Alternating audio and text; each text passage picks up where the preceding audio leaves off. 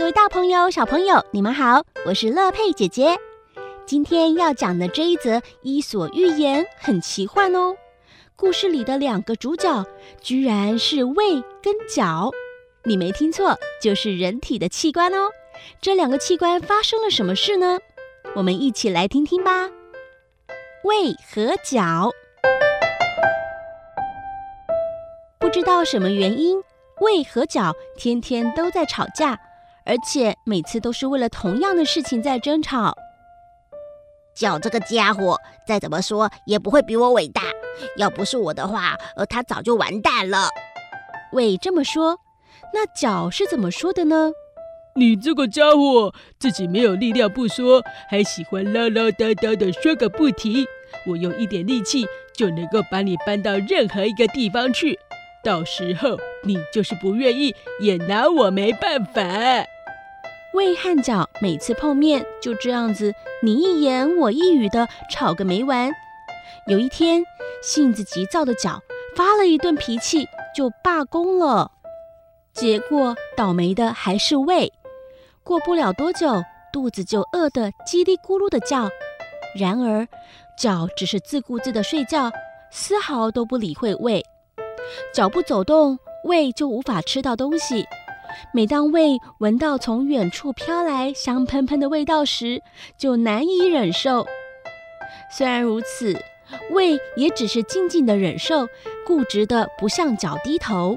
因为如果他向脚低头的话，还不知道以后要受到脚多少的气呢。又是一天过去了，第二天，胃已经饿得受不了，心里想。脚这个家伙也该收敛收敛了吧？再这么下去那还得了？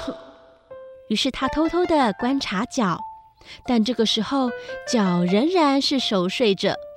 胃看了，心里更加气愤，更不想和脚和解，于是继续的忍耐着饥饿。到了第三天，胃再也无法忍受了，同时开始觉得有些不舒服。于是他就叫醒脚，脚弟弟，脚弟弟。胃的声音微弱，不像平常那么大声。什么事啊？脚回答，而他的声音听起来也比以前稍微弱了一些。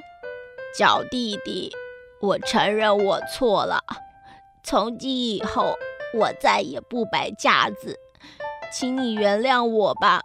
我想和你和解，请你带我到有东西吃的地方去吧。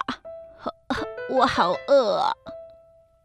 脚听了胃的话，得意洋洋地说：“现在你知道了吧？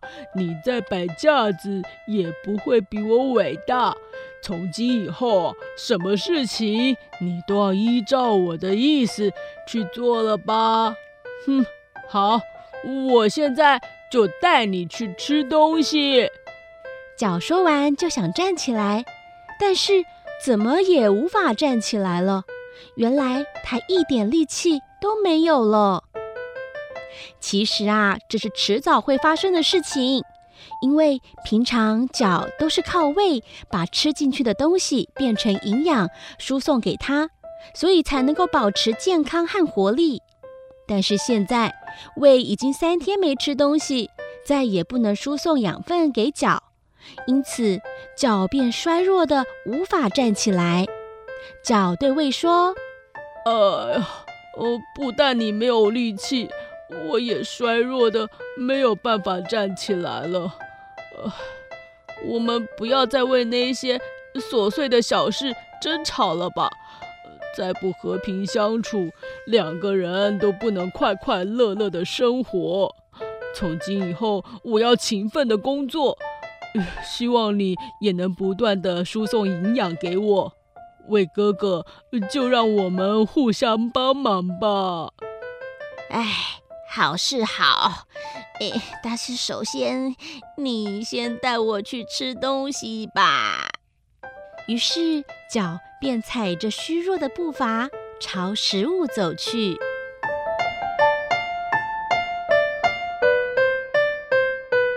这真是一个很有趣又有想象力的故事呢。乐佩姐姐从这个故事当中了解了，朋友之间应该要以诚相待，互相尊重，才能够建立长久的友谊。偶尔会意见不合，有点小摩擦，那也很正常。但是要懂得适度，太过呢，就会变成伤害哟。这个周末是中秋连假，乐佩姐姐祝福大家的胃和脚都能够和平的相处，走去想去的地方，吃好吃的美食。那么我们下次再见喽。